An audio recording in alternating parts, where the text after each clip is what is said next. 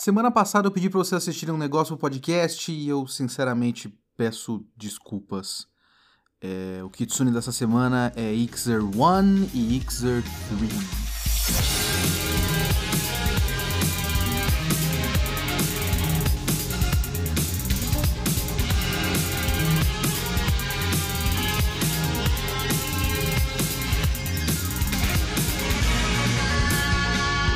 Olá, eu sou o Leonardo Kitsune e o Kitsune da Semana é o meu podcast semanal para eu comentar o que eu quiser, do jeito que eu quiser.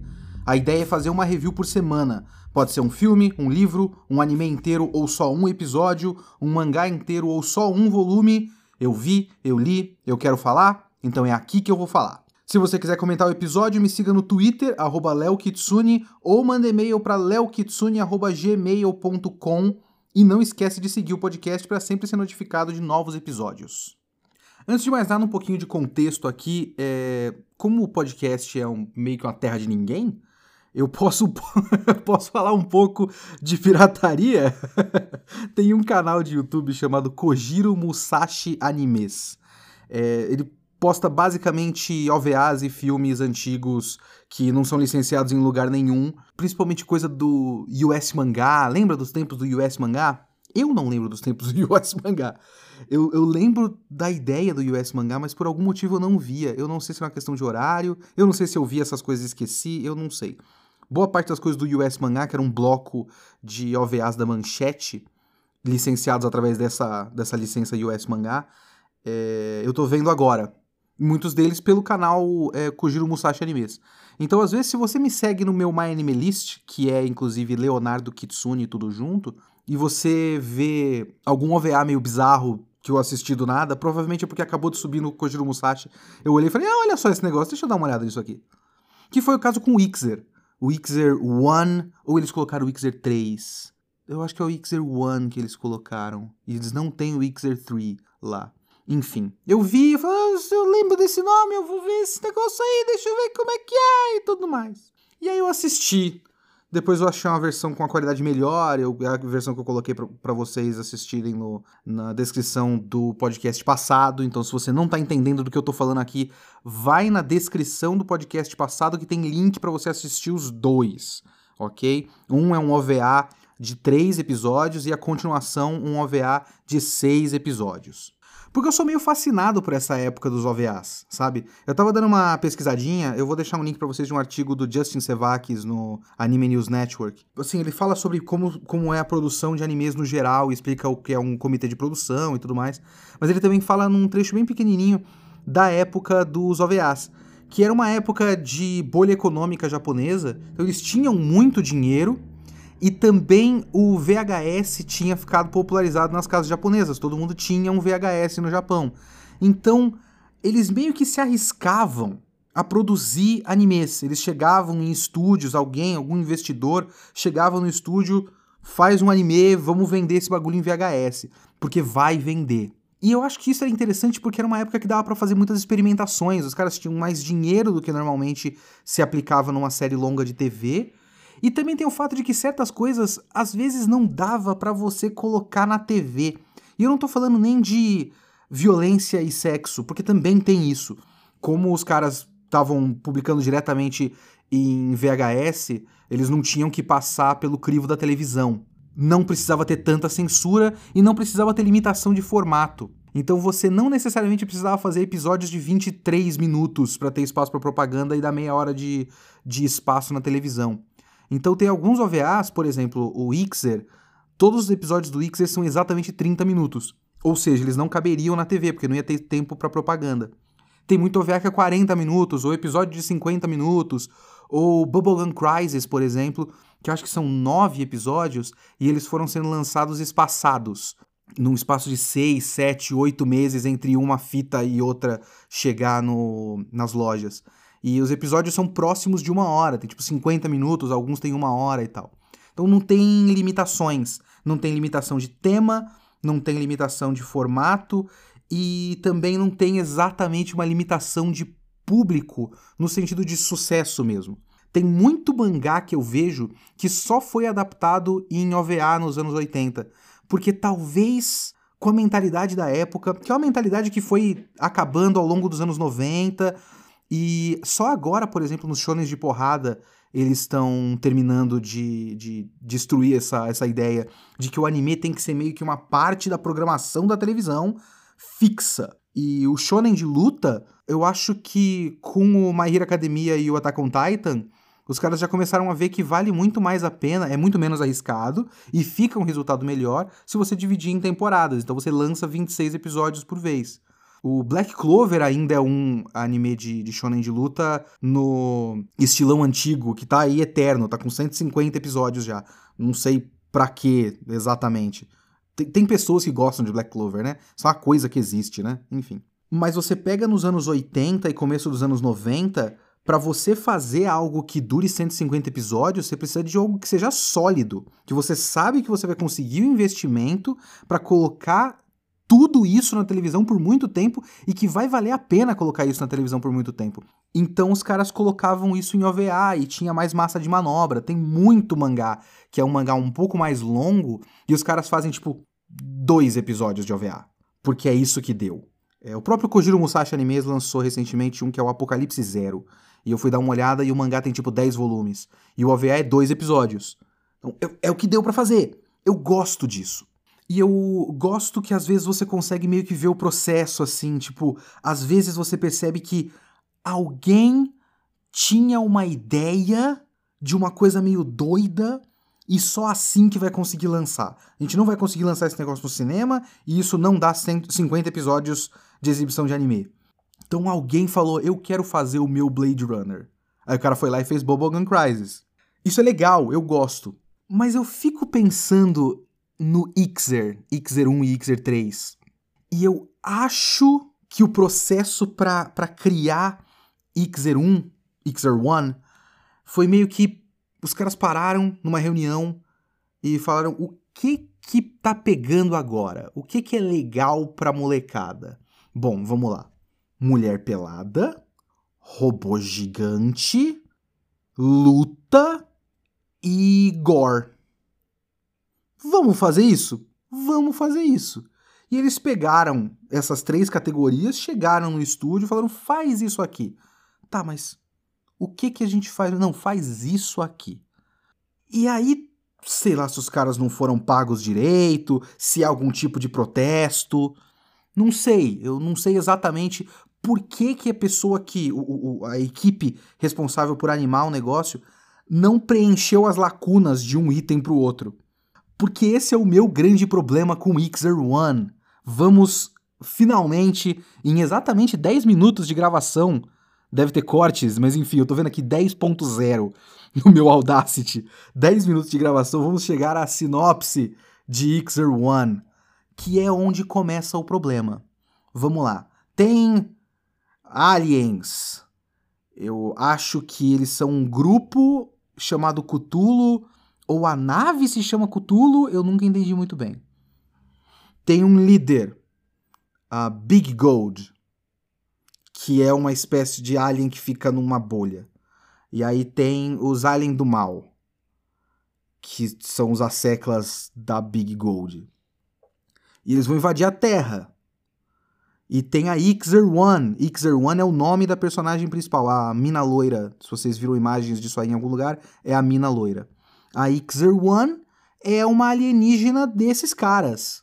Uma androide, na verdade, isso é explicado depois. Ela é uma androide criada por esses caras. Mas ela vai defender a Terra. Quando eles chegam na Terra, a Ixer One já está lá! E ela vai encontrar a sua escolhida! E a Ixer One tem uma escolhida, que é uma menina chamada Nagisa. E ela precisa dessa escolhida para pilotar o robô, porque tem robô. E aí tem lutas. E eles lutam. Os alienígenas chegam na Terra, invadem, conseguem invasão, mas eles vão mandando robôs para cima da, da Ixer. A Ixer pilota o Ixer Robo com a Nagisa. E é isso. É meio que. É, é isso.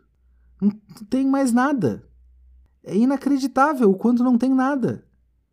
O foda é que, assim, claramente tem um investimento para ter qualidade essa produção. Eu, inclusive, bobagens aqui, pequeno parênteses.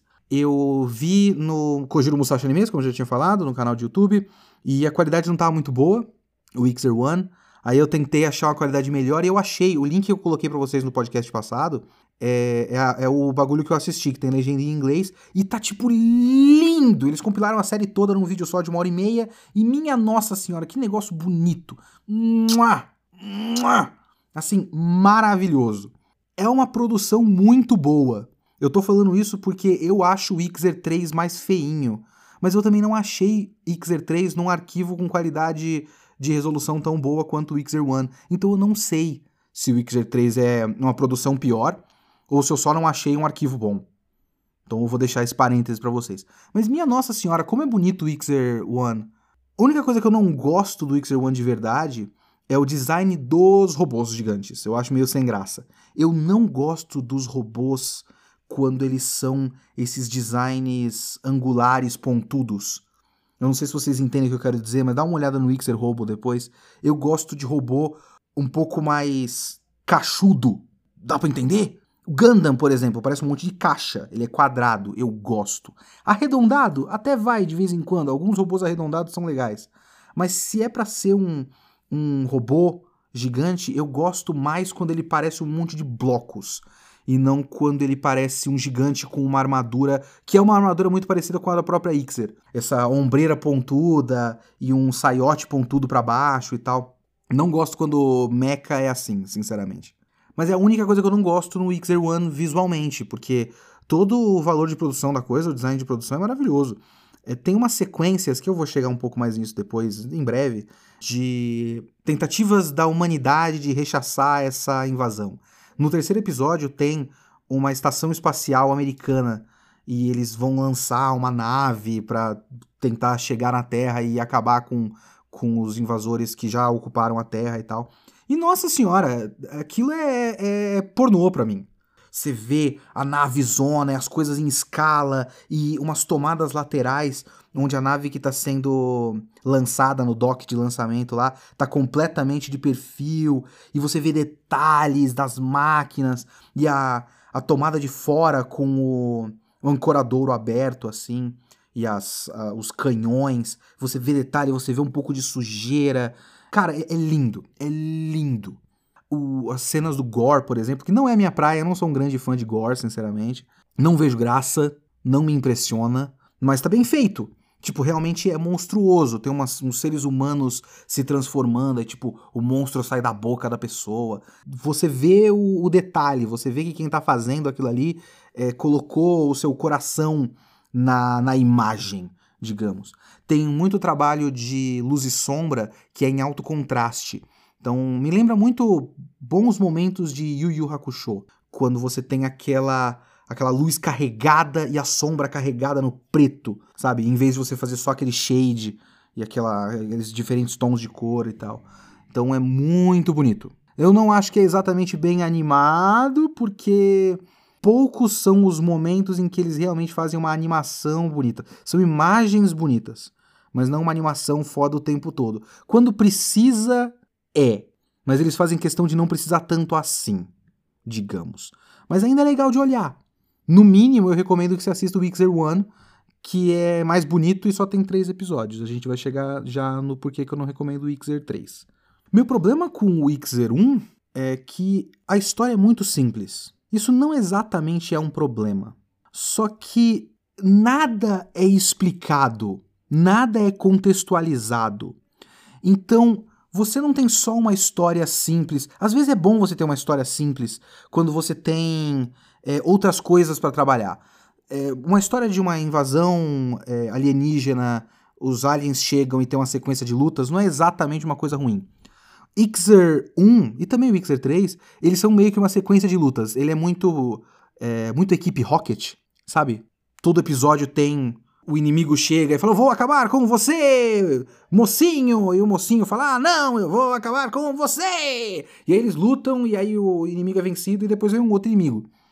Esse é o esquema. E isso não seria um problema se você tivesse mais alguma coisa, sabe? Se você tivesse uma carga dramática que você precisa trabalhar porque ela é muito complexa, se tivesse um contexto histórico interessante e você vai trabalhar o contexto histórico no qual essa coisa acontece. É, tramas simples são úteis quando você tem outras complicações. E Ixer teria outras complicações se ele quisesse explicar qualquer coisa que acontece. E é por isso que eu queria fazer esse podcast. Porque eu fiquei um pouco fascinado com o quanto as coisas simplesmente acontecem e você não sabe exatamente por que nada daquilo está acontecendo, a coisa simplesmente está acontecendo. E você fica com a sensação que tudo aquilo acontece apenas porque alguém tinha que fazer esse OVA e eles sabiam que dava para colocar uma menina pelada em algum lugar. Vamos lá, primeiro tem a invasão. A gente não sabe exatamente quem, quem é esse grupo. Eles são alienígenas do mal não, não é exatamente explicado por que eles vão invadir a Terra. Eles conquistam planetas. Isso é o máximo de contextualização que tem. Não sei que eu tenha perdido alguma coisa, sinceramente. Mas eles conquistam planetas. Eles passaram por outros planetas e agora eles chegaram finalmente na Terra. Ah, a Terra é o próximo alvo! Ah! E a gente não sabe exatamente por que a Ixer não está mais do lado deles. Ou se ela esteve do lado deles, porque eles conhecem a Ixer. Mas é meio que isso não fica, não ficou para mim exatamente claro se a Ixer, a Ixer 1 no caso, esteve um, algum dia como parte do, dos guerreiros que conquistam planetas deles, ou se nunca esteve, mas eles conhecem ela, então eles têm alguma relação. Ela é um androide, ela é criada por eles, talvez? Tem, tem uma ideia parecida com isso. Porque depois eles criam uma Ixer 2. Então eles têm como criar essas androides. Então meio que fica implícito que ela foi criada pelos caras, mas fica por aí.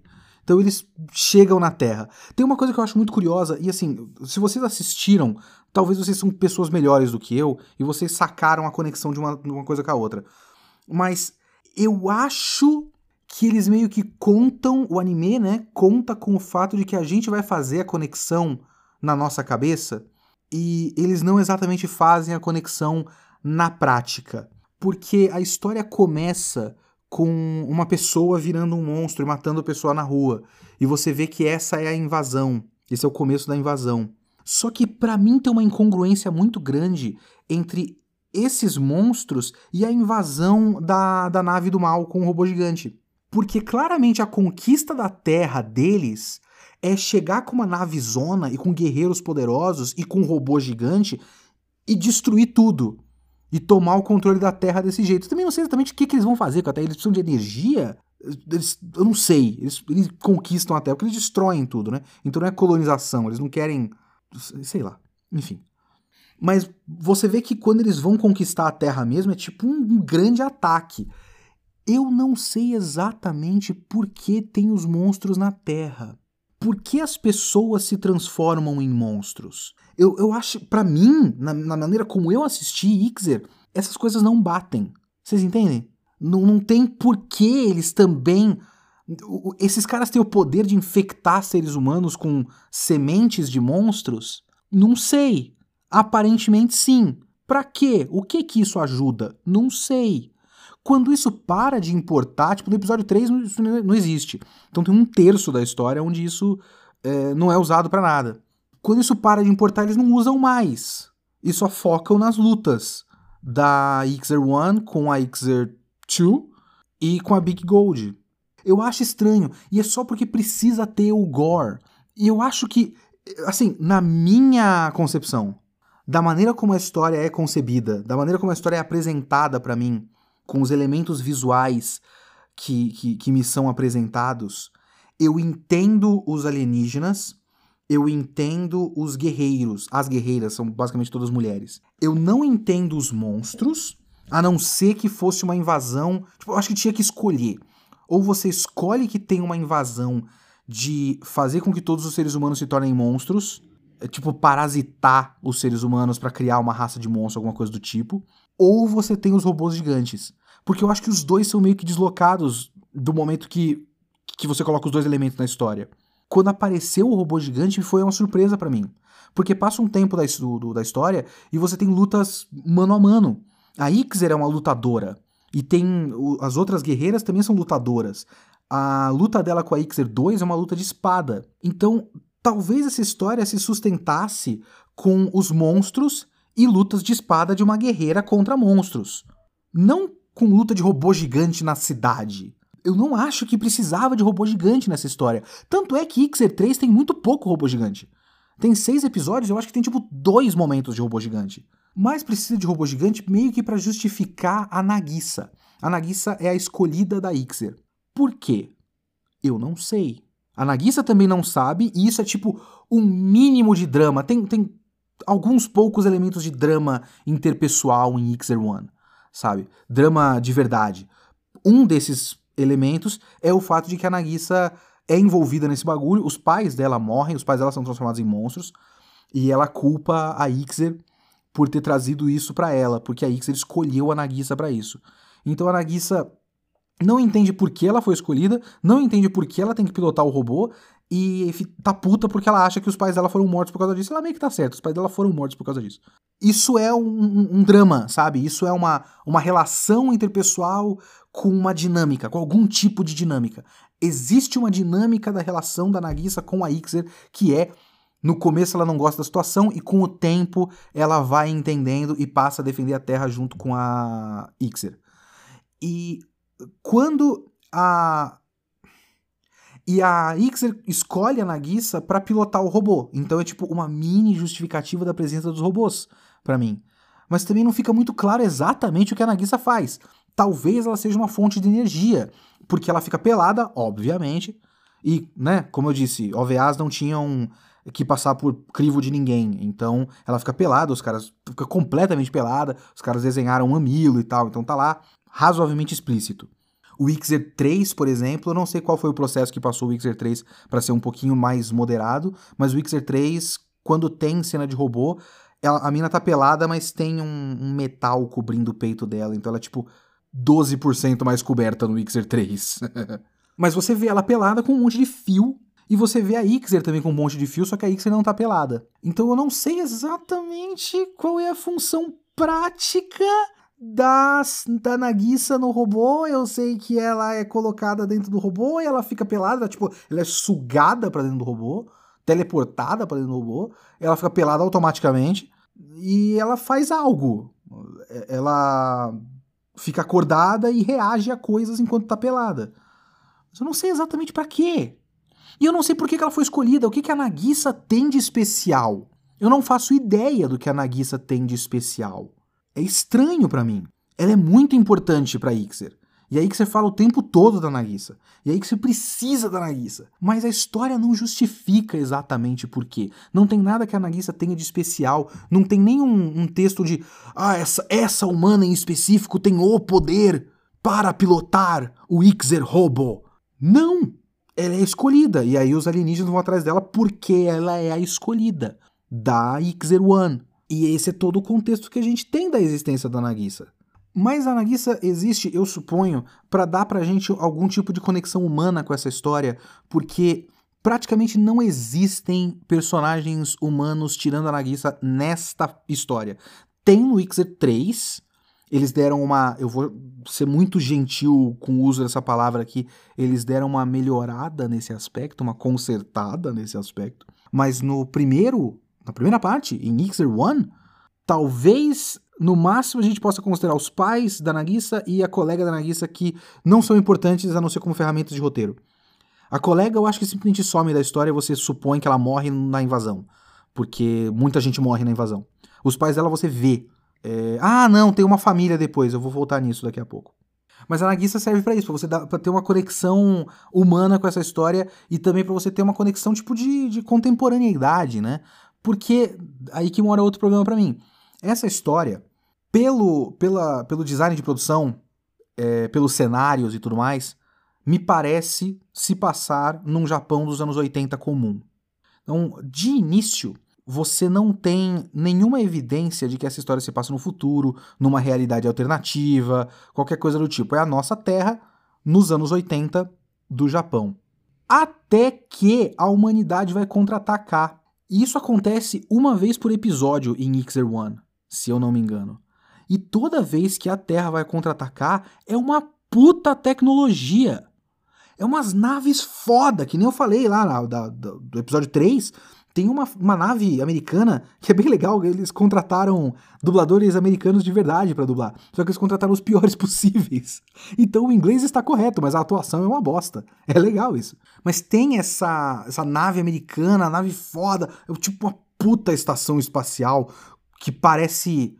Parece a Yamato, tá ligado? Uma puta nave que parece um naviozão espacial. É lindo. Mas essa é uma realidade onde a humanidade tem essa tecnologia? Porque não são caças comuns. São naves de história de ficção científica. Essa história é uma ficção científica, tudo bem. Só que você precisa estabelecer as regras da ficção científica. Eu acredito em qualquer merda que você me disser do, dos alienígenas. A própria Ixer é uma androide. Então ela é, ela é um robô. Eu entendo. Eu não estou contestando essa tecnologia da Ixer. Ela existe do jeito que ela existe. A nave Cthulhu, eu suponho que seja o nome da nave dos alienígenas inimigos, da Big Gold, é uma puta nave foda. Quando eles chegam, se eu não me engano, eles fazem uma, um, uma pirâmide. Ou é uma torre? Eu lembro de uma tomada foda de uma torre bonitona, assim, em perspectiva. Mas eles fazem um bagulho doido lá, e caralho, tem robô gigante. Eu não tô, eu não tenho nenhum problema com essa parte. Só que assim, ou você cria uma história onde você tem a humanidade no futuro, ou qualquer coisa do tipo, com que, que desenvolveu uma tecnologia para um contra-ataque contra esses caras, e aí você estabelece isso, você explica, sabe? Gundam explica o caminho da tecnologia para chegar nos robôs, tem a explicação das partículas Minovsky que justificam o fato de ter essa luta com o robô e não só com, com caças no espaço e tal. Ou você explica o seu contexto, ou você coloca no nosso mundo, nos anos 80 no caso, no mundo contemporâneo do tempo da produção do anime, e a humanidade sofre na mão dos caras porque a humanidade tem a tecnologia que a gente conhece. Eles iam atacar com caça americano. Sabe, aqueles caça stealth tudo mais, foda. É foda para nós, mas não é o suficiente pro, pros aliens, então eles morrem e tudo mais. Essas naves incríveis de ficção científica simplesmente existem em X-01. Eles fazem isso, eles têm. Então, mande o próximo projeto do exército japonês! Ah, eles mandam uma nave e aí explode em muito pouco tempo. Todas as cenas são feitas para isso, para ter uma nave bonita explodindo com os ataques dos alienígenas. Tem muito pouca serventia e não tem nenhuma explicação. Simplesmente existe. Então o, o setting já é confuso. Então o setting é confuso, motivação de personagem é confuso, motivação da trama é confusa. Você só sabe que tem gente que invadiu a Terra e tem lutas. Para mim, o momento que define Ixer 3 é o começo do terceiro episódio. Como eu falei, tem uma família, que é mais um elemento humano é, dessa história. Eles, a, a, a, Nagisa e a Ixer salvam uma mãe e uma filha, e eles se escondem numa casa. É a casa da própria Nagisa. É, ela não quer que eles subam a escada porque tem o cadáver dos pais dela e tal. Isso já no meio da invasão, então tá tudo indo pro caralho. Eles conseguiram salvar essa menina e a mãe, eles se esconderam. Isso é o segundo episódio todo, tipo, a mãe se transforma num monstro também, então eles conseguem salvar pelo menos a menina, é, então passa todo o episódio tentando proteger a menina e tudo mais. Passado este ponto, a história precisa se livrar dessa menina, porque a menina não serve mais pra trama. E o que, que eles fazem é, é, é simplesmente maravilhoso. É, é, é, um, é um minuto e meio, dois minutos de episódio que encapsulam todo o método narrativo Ixer One. Você tem tomadas de montanha e floresta e a voz em off da menina falando: Vocês vão voltar! Voltem depois, me visitem! Obrigado, Ixer One! Obrigada, Nagisa! Tchau, menininha! Ela tem um nome, foda-se o nome dela. Tchau, menininha! Não mostra onde ela tá. Você sabe que eles esconderam essa menina nas montanhas. Em algum lugar. Onde? Num, num refúgio humano? Uma fortaleza humana que se protege da invasão no meio da montanha? Não sei. Um orfanato no meio da montanha? Não sei. A casa dos tios da Nagissa? A casa dos tios da menina? Não sei eles não fazem uma tomada de um lugar, porque eles podiam simplesmente fazer uma casinha e a menina tá na porta da casinha. Eles não fazem nem isso. Eles não mostram a menina em lugar nenhum. A voz está em off. Porque se você mostra uma casinha, você precisa de algum contexto. Você precisa. É casa de quem? Eles acharam uma casa abandonada? Eles acharam uma casa de parente? É parente de quem? Ou se eles.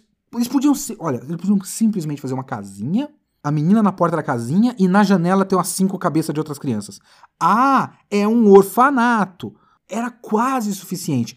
Isso ia suscitar outras perguntas porque você ia se perguntar, tá, tem uma invasão alienígena que tomou toda a Terra. Inclusive, nesse momento, se não me engano, eles contextualizam que é, tem uma. Quanto é? Ou será que isso é no Xer 3? As coisas estão confusas já. É no Xer 3 que eles contextualizam que é tipo. 3 quintos da humanidade sobreviveu, ou 2 quintos da humanidade sobreviveu. Então, bastante gente sobreviveu. Eles não, eles não acabaram com todo mundo, né? não mataram todo mundo. Mas você precisa contextualizar. Se é um orfanato, como é que eles estão se protegendo dessa invasão alienígena? Para evitar perguntas, eles explicam Zero. Zero. Então você tem a voz em off, tomada das montanhas, corta para Ixer, One e para Nagisa sentadas na grama. E você vê que o desenho da Ixer One é ela com a mão na costela e tem uma ombreira quebrada. Não tem sangue, não tem roupa rasgada, não tem nada, não tem escoriações no rosto, não tem nada. Mas você meio que supõe que ela tá machucada da batalha passada. E a menina, a Nagisa, pergunta: Você tá bem? Você precisa se cuidar, você precisa é, curar os seus ferimentos e tal. Você não sabe qual é o ferimento, você não sabe o quão grave é, porque o desenho não é claro o suficiente nesse sentido. Fala, não, medicina humana não vai, não vai me ajudar em nada. Aí, no começo do terceiro de três episódio, a Nagisa pergunta finalmente: Ixer One, você é uma alienígena? Por que você está lutando do nosso lado? E a Ixer One responde: eu sou uma androide. Isso é uma informação que a Nagisa não tinha depois de ter umas três batalhas ao lado da Xer One, de pilotar um robô com a Xer One. Dos pais dela serem mortos por causa, indiretamente, da Xer One. Ela nunca pensou no que é essa pessoa que está lutando com, com ela. E por quê? Só agora que ela pergunta. E a resposta da Xer é: primeiro, eu sou uma androide. Segundo, eu não sei por que eu luto. Eu acho que é você que vai me dizer. Você, que é a minha escolhida. Não explica por que ela tá lutando, não explica por que ela é escolhida e não explica exatamente como a Nagisa vai explicar por que a Ixer está lutando. Depois, no fim, tem um discurso idiota, discurso filler, né, para ter um momento emocionalmente climático, para fingir que tem. Que é, ah, a Nagisa me ensinou como a Terra é bonita e como vale a pena protegê-la, blá blá blá blá. É, então é só isso que a gente tem, o máximo de contextualização da motivação de qualquer personagem de lutar. Tipo, a Nagisa você mais ou menos entende, pode ser vingança, pode ser proteger o planeta dela.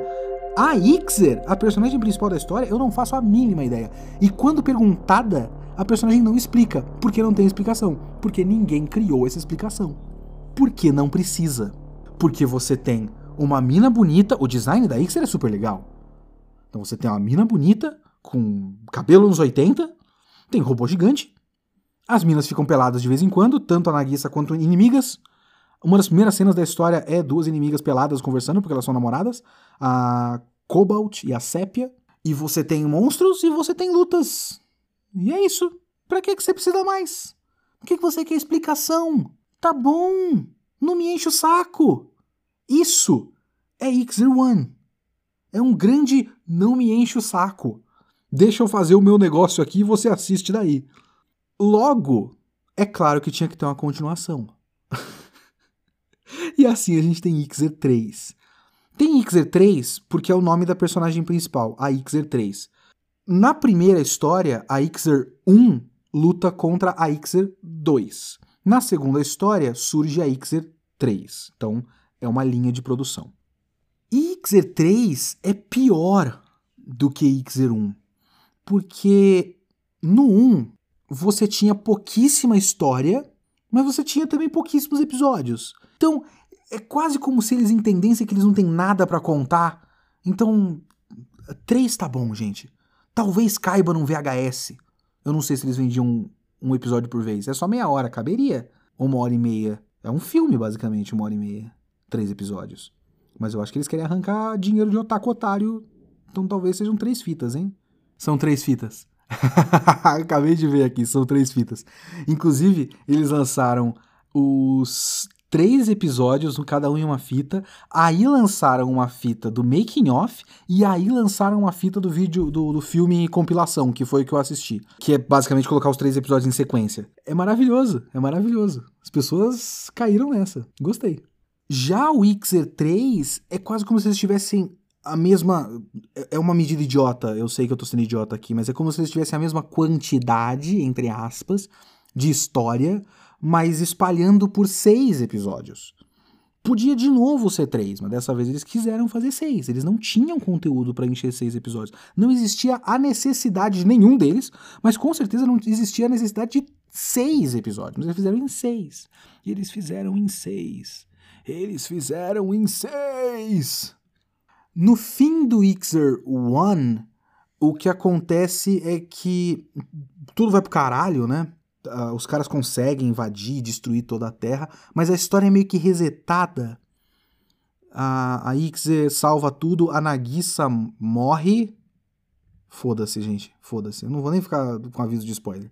A Nagisa morre, mas depois tudo é resetado e você vê a primeira. A, a, no final você vê a cena do começo da série, que é a Ixer de um jeito muito creepy, vendo a Nagisa indo pra escola escondida no meio das árvores. Parece o professor que namora a menina no Sakura Card Captor. Lembra disso? Saindo no meio do mato, eles já foram embora. que cena horrorosa. Mas enfim. É... repete essa cena, então, tipo, tudo resetou e tal. Mas tudo aconteceu. É... não é como se a história tivesse sido refeita, porque a, a Ixer lembra. Em Ixer 3, começa com a Ixer 1 lutando contra uma uma espécie de sucessor, sucessora, não sei, da Big Gold e ficando enfraquecida, mas aí essa sucessora da Big Gold vai embora e fala: agora, eu, quando eu vou tomar as minhas energias, eu vou para cima da Terra. e a aí você vê que a Ixer não pode lutar e corta para Nagisa fazendo parte da tripulação de uma nave espacial. e quando eu vi isso, eu falei, mas o que caralhos está acontecendo?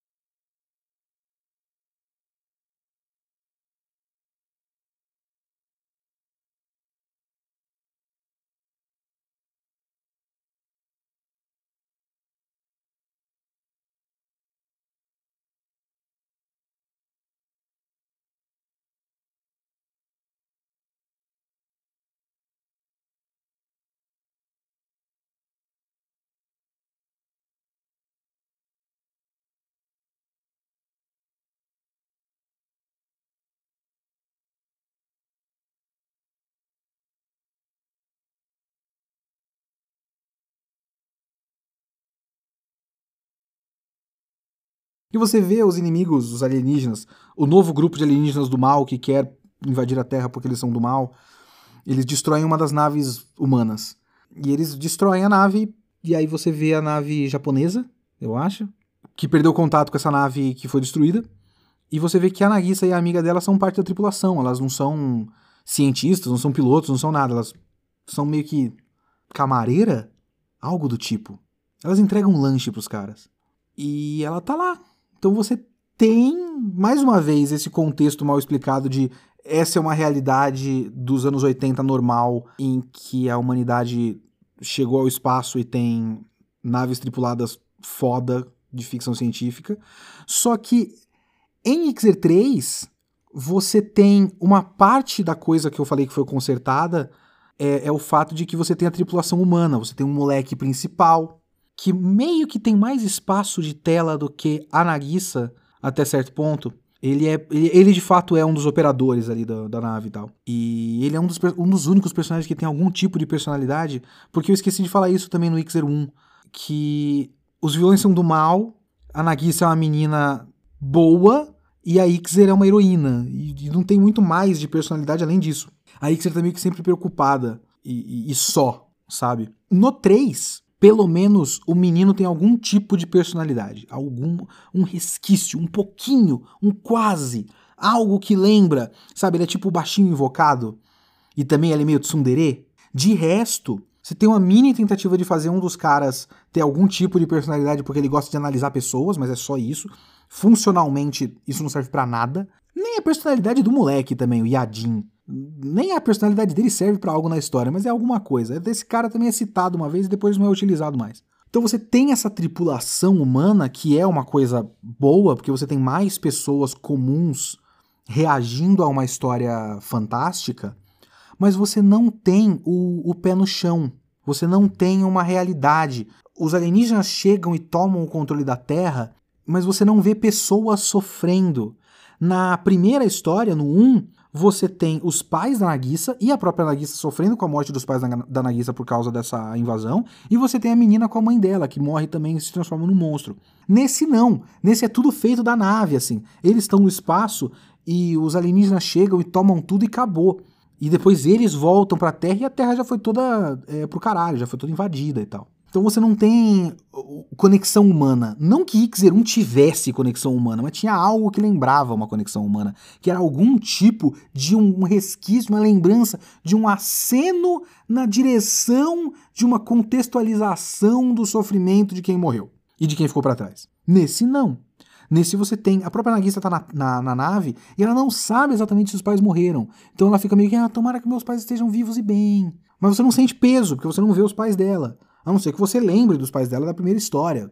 Mas não é a mesma coisa, sabe? Não tem o mesmo peso. E a história é, resetou. Então, pff, né? E aí você tem a Ixer-1 enfraquecida, e mas ela ainda precisa impedir a invasão dos inimigos. Então ela manda um outro androide. Só que é uma coisa, eu não sei.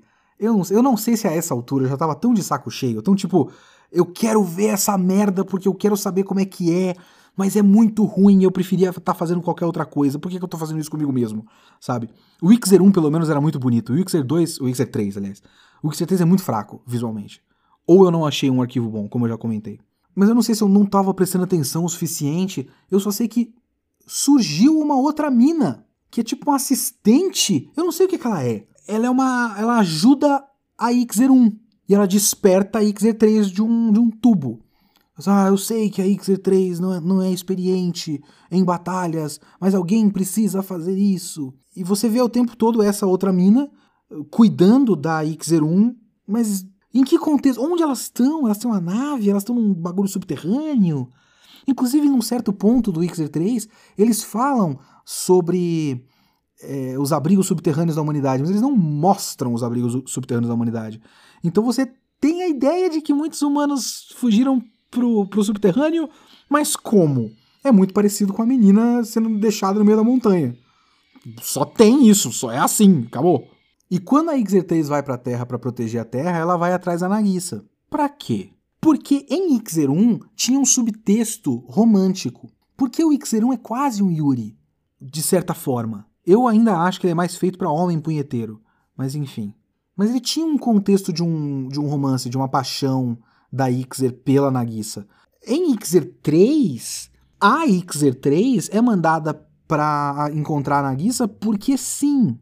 E tem pouquíssimas lutas de robô. Então não existe uma serventia para Nagisa na prática também. Ela não tá lá porque a Ixer 3 precisa de um copiloto pro robô. Porque a maior parte das vezes é uma luta corpo a corpo da Ixer 3 contra as, as minas inimigas ela só é mandada pra ir atrás da Nagisa porque meio que é assim no primeiro. E aí você tem uma sequência de várias lutas. É aquela coisa de o primeiro fez sucesso, eu suponho. Então vamos repetir a fórmula. Então Você pega o design da Ixer 1, que tem aquele cabelo bem característico, que é loiro. Aí no 2 você faz uma versão mais tibi com o mesmo cabelo. É, no 2 não, no 3, né? Mas enfim, a continuação. Na continuação você faz uma outra menina que é basicamente igual, só que tibi. E uma menina inimiga, que é a Atros, que é criada do mesmo jeito que as Ixers, que também é a mesma coisa, só que cabelo azul. Só porque, tipo, a gente tem que usar o, o, design que foi legal, que o pessoal gostou desse design, vamos usar esse design aí, ele é da hora esse design. E é isso. Então é basicamente os mesmos problemas do Ixer 1 espalhados por seis episódios. E tem até o momento para mim que foi tão emblemático quanto o Eu Não Sei Porque Eu Estou Lutando de Ixer 1. Que é um momento que a Ixer 3 está lutando contra alguma das inimigas e ela fala e é muito legal isso, porque eu vi dublado, né? Esse Xer 3 passou no US Mangá. E a dubladora da Xer 3, se eu identifiquei direito, é a dubladora da Chiquinha do Chaves. É, não fazendo a mesma voz da Chiquinha, mas você identifica ali. Mas tem um momento que podia ser um diálogo de teatro do Chaves. Porque ela vira pra inimiga e fala: Você é muito má! Eu vou acabar com você! E esse é o contexto que a gente tem. Esse é o grande debate de Ixer 3. A inimiga é muito má. Eu, eu vou, eu vou matar essa inimiga porque ela é má. É inacreditável. É absolutamente inacreditável. Então por que, que eu estou falando destas duas bostas aqui? Tem uma continuação, inclusive, chama Xelion. Eu não quis ver. Se alguém viu, eu não pedi para ver. Vocês viram por sua conta e risco. Não vou pedir desculpa por Xelion. Eu vou pedir desculpa por Ixer 1 e Ixer 3. Isso é culpa minha, eu peço perdão por colocar isso na vida de vocês. Mas aí vocês podiam ter parado a qualquer momento. Não precisava ter visto o Ixelion. Eu já estava muito cansado de Ixer no meio do Ixer 3. Eu não quis ver essa continuação, provavelmente nunca vou ver Ixelion. Se você assistiu Ixelion, manda e-mail para mim, comenta o que que acontece em Ixelion para mim, por favor. Eu não vou ver. Eu tô comentando isso porque para mim é um ótimo exemplo do que não fazer em vários sentidos. É um ótimo exemplo de o quanto contextualização é, conta, sabe? O quanto você. Não basta você criar elementos e elementos visuais legais se você não liga esses pontos. Você precisa de alguma coisa. Você precisa de, de, de, de algo, você precisa de estofo. Não é só uma sequência de lutas legais com meninas bonitas numa animação bonita que faz uma história. Ou você faz uma alusão a alguma coisa, ou você trabalha a falta de contexto num, num lirismo. Sabe, existe uma tentativa muito boa de fazer isso em Black Rock Shooter, por exemplo. Na minha vaga lembrança de Black Rock Shooter, que ainda é um lixo, até onde eu me lembro. Mas pelo menos existe uma, uma, uma intenção de passar uma sensação para você, uma atmosfera que faça alusão a ideias que completem essas lacunas. Ixer não. Ixer as coisas simplesmente acontecem. Não dá para contar uma história desse jeito. Eu só sei que eu vi o Ixer 1 e eu fiquei encantado e eu queria dividir com vocês. Se vocês querem mais desses é, OVAs dos anos 80, é, mandem e-mail para leokitsune.gmail.com, dê suas sugestões. Que, que OVAs vocês gostariam que eu comentasse? Genocyber, por exemplo? Não sei. Eu quero fazer algum de Macross Plus, por exemplo, algum dia. Vamos ver, vamos ver como vocês reagem a este um bagulho que ninguém tinha assistido até eu falar, pelo menos no meu público, poucas pessoas é, devem ter assistido antes de eu falar para assistir. E é isso. Esse é Ixer. É um completo lixo. É um tempo perdido. Eu espero que tenha sido bom para vocês.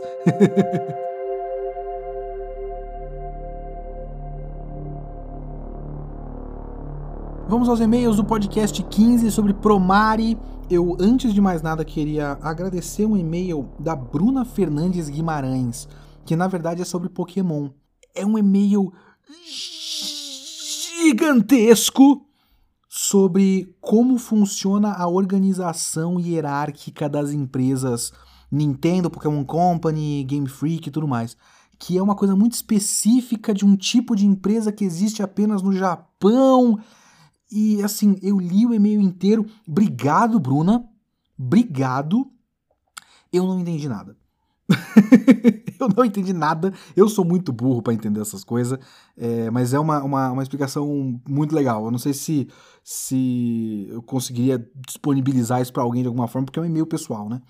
Mas eu não, não vou ler aqui porque seria muito grande não é o assunto do, do, dos e-mails eu quero falar de Promare especificamente. Mas obrigado. Obrigado pela tentativa, mas você foi para cima da pessoa errada, porque eu sou um idiota. É, não, não funciona, minha cabeça não funciona desse jeito. Mas muito obrigado. Primeiro e-mail que eu vou ler aqui é o e-mail do Carambinha Júnior. E esse já é um nome maravilhoso. Carambinha Júnior. O Carambinha Júnior é um dos e-mails que concordam com a minha interpretação. E eles falam aqui, ó, gostei muito da sua interpretação em relação ao Promare, estava bem animado para ouvir o podcast sobre Promare, demorei para ouvir pelo fato que eu tinha que estudar, mas então ouvi o podcast com um sorriso no rosto e a sua interpretação ficou bem próxima da minha. Eu assisti ao anime e fui estudá-lo um pouco. Acabei por conseguir explicar movimentos sociais, um conteúdo de sociologia, e o resultado foi excelente. Dei uma aula pro meu primo, ele entendeu bastante coisa. e na minha opinião, Promari fala muito bem como um governo com o fim de ter privilégios para si mesmo, ele vai demonizar aqueles que estão contra ele, como vemos no anime, o Cray, ele se aproveita da forma da qual a população normal enxerga os Burnishes como monstros. Isso gera discriminação e etc. Que é o meu ponto. O meu ponto de Promare é que eu não acho que ele é sobre raça, ele é sobre classe. E como governos criam essas classes, né? Ele também termina dizendo aqui que ele sente falta do traço grosso que tem Gurren Lagann e Kill la Kill. É, não, eu não sinto, não, que ele fala aqui, ó. É, não consigo ver as cenas de luta de Promare e dizer que são maravilhosas. Elas são boas, mas o traço do Imaishi, o traço grosso, na minha opinião, fez muita falta para uma ação exagerada que é a da Trigger. Eu não concordo porque eu gosto do fato de, de o estilo ser Trigger, mas também ser único. Ah, as cores são bem características e não ter o, o contorno dá uma personalidade diferente. Eu gosto pra caramba disso, então é, não senti falta não. Já vi, já vi em Gurren Lagann e Kill la Kill. Vão ter coisas diferentes, acho legal. Por outro lado, antes de mais nada, muito obrigado, Carambinha Júnior, mas o Yuri Alves, ele discorda de todos nós. O Yuri Alves mandou aqui, ó. Trigger e raça. Optei por colocar o nome do estúdio, embora só tenha assistido dois animes dele, justamente Promar e BNA, porque em ambos notei essa temática de desigualdade social presente, racial, na verdade, é, presente e que, na minha opinião, foram desenvolvidas de uma forma problemática, mas irei focar em Promare por ter sido o tema do último episódio. Eu estava gostando bastante da forma como que a, alegria, a alegoria racial foi pensada, principalmente por escolher um protagonista como Galo, que percebe seus privilégios a partir do reconhecimento de seu papel na reprodução daquele sistema problemático que desumaniza os Burnishes. Tínhamos o Leo, um Burnish em busca de uma revolução, contra a opressão feita pelos humanos e que estava disposto a usar qualquer meio possível para atingir a libertação do seu povo, e por isso era visto como um terrorista pela sociedade. O que me lembrou de alguns líderes que tinham uma proposta revolucionária para o combate à opressão, como Malcolm X e sua luta racial nos Estados Unidos. Por isso estava bem investido na história até o momento em que o Trigger pareceu não entender ou simplesmente ignorar a delicadeza do problema e fazer escolhas questionáveis que, na minha opinião, deixaram um gosto amargo no final do filme. Interpreto o posicionamento do Trigger em relação ao debate racial como um. Caralho, mas tem alguém com a porra de uma serra aqui do lado da minha casa. Não sei se vocês estão ouvindo, mas tá a porra do podcast inteiro. Eu não queria gravar outra hora porque senão vai ficar tarde. Tomar no cu. Enfim, interpreto. Ó a serra aí. Interpreta o posicionamento do Trigger em relação ao debate racial como um que acredita no diálogo pacífico ao invés de uma revolução. E tudo bem, é um posicionamento político válido, mas que se torna problemático quando eles parecem compactuar com a ideia que teoricamente estavam criticando, que é a criminalização de líderes e movimentos com um caráter revolucionário. Por exemplo, quando o Leo decide queimar a cidade, mesmo depois de anos de massacre pelos humanos e impossibilitados de acesso a uma vida digna, me pareceu que o filme tentou passar a ideia de que ele tinha ido longe demais, já que as pessoas da cidade não estavam envolvidas diretamente com a situação Burnish, e equipararam tais atitudes violentas às feitas pelo Cray, principalmente a partir da figura do Galo, que constantemente explicitava a necessidade de não reagir com violência, mesmo que o Estado estivesse revidando na mesma moeda naquele momento e usando da violência como forma de controle durante 30 anos. Além disso, a revelação sobre a identidade Burnish do Cray Forsyth comprometeu boa parte da minha visão do filme, porque quando eles decidem usar um oprimido como cabeça do sistema opressor, considerando o filme como uma analogia do problema racial em relação ao genocídio da população negra, que são os Burnishes, pelo Estado, me pareceu que o filme eximiu os humanos representando as pessoas brancas, da problemática e vira só uma questão burnish em que ambos os lados estão errados a partir do que nos foi mostrado. E a conclusão que consiste em um tipo de conciliação de raças, pois os humanos com que passamos a maior parte do tempo estão juntos, a maior parte do tempo juntos, estão dispostos a mudar a sociedade com os burnishes, que aparentemente perdoaram toda a opressão causada a eles durante anos pela humanidade. Esta resolução me soa rasa e mal feita, não só pela nossa realidade material, em que o problema racial está longe de atingir uma conciliação, em que não haverá mais opressão de de povos por conta de etnia, mas também pela gravidade e complexidade com que a questão foi estabelecida no filme. Acho que o e-mail ficou muito grande, mas espero que tenha conseguido ser claro no, no porquê me decepcionei com o Promare, considerando o potencial que o filme parecia ter no começo e por persistir na mesma visão superficial de, da questão racial a partir de analogias com mensagens problemáticas. É, abraço do Yuri de Niterói. Senhor Yuri, eu abordei isso no podcast. Eu acho que praticamente tudo isso que você falou se aplica a BNA. BNA é problemático para mim nesse sentido, porque em suas boas intenções, e eu acho que BNA é bem intencionado, ele acaba fazendo parecer que o problema racial é um problema interno. É um problema de realmente as pessoas da, da, da, da, X raça são um problema que precisa ser resolvido porque eles causam problemas para eles mesmos e vai respingar na gente. É uma interpretação possível para mim em BNA. O, como eu falo no podcast, aí é uma questão de você concordar ou não. Aparentemente você não concorda, você deve ter ouvido o podcast e mandou esse e-mail. Eu não acho que a ideia de Promare é uma ideia sobre um debate racial, ele é uma ideia sobre um debate de classe e de como os burnishes como classe são uma invenção. E é uma invenção da qual o, o Estado e o status quo, não só o Estado, né? Porque é uma junção do Estado com a elite, com as pessoas ricas que têm patentes e controlam é, o mundo através, através de patentes, através de tecnologia.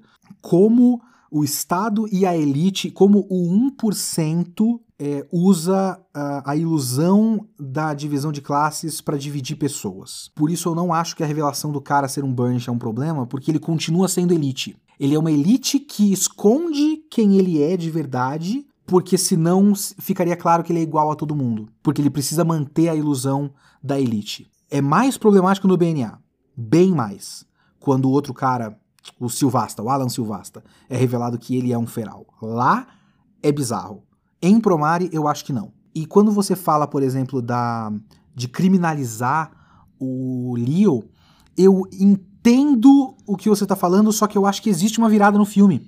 O Galo começa falando que os caras não tinham que ser tão violentos assim. E é claro que o Galo diria isso. Ele é um bombeiro. Essa é a posição dele nessa história naquele ponto. Só que depois, os dois juntos usam de violência de forma revolucionária, porque os dois se juntam para atacar diretamente o cabeça do Estado. Eles pegam um robô, né? estamos num anime aqui. Os dois pilotam um robô juntos e vão para cima da fortaleza do, do governador. Mas é isso, tipo, eu não acho que a história está criminalizando métodos revolucionários. A história está dizendo para direcionar métodos revolucionários diretamente nos líderes. No máximo dá para dizer que é, não ataque a cidade para eles é errado, quando a gente poderia concordar, eu e você aqui, Yuri, poderíamos concordar que sim, você precisa fazer um certo barulho, então você precisa vandalizar certas coisas para chamar atenção. E talvez Promare, Promer esteja dizendo que não, não se deve fazer isso. Mas o que ele está dizendo é basicamente: não, não vamos quebrar banco de praça e poste e, e orelhão. Vamos decapitar o rei. É isso que ele está dizendo, de certa forma. para mim, pelo menos. E nesse sentido, eu acho bom, acho legal. Sim, de fato temos que é, retomar as guilhotinas na nossa sociedade. E é isso que eles fazem, na forma de um robô gigante. Então eu discordo do seu e-mail, mas muito obrigado pelo seu e-mail. E eu também entendo que Promer é tipo BNA, que claramente dá para você olhar e ter esse tipo de leitura. Por isso que eu acho que a narrativa dos dois tinha que ser um pouquinho mais polida para não deixar eh, arestas confusas. É, eu acho que esse é o problema. É, é uma falta de cuidado, não uma intenção ruim. Pois bem, ficamos por aqui no Kitsune da semana número 16. Eu não tenho planos para o número 17, é, mas eu falei para vocês mandarem aquele e-mailzinho sobre OVAs dos anos 80. Você quer mais algum? Esse foi legal? Falar de um bagulho tão diferente assim? Tão fora do radar, que não é o anime do momento, que não é o mangá do momento, que não é o filme do momento, que não é a série do momento? É, manda e-mails, dê sugestões. Eu não garanto que eu vou seguir, eu não estou fazendo um concurso de o mais votado será o próximo tema. É só para eu ter uma ideia do que vocês querem que eu fale, ok? Então, um abraço, falou!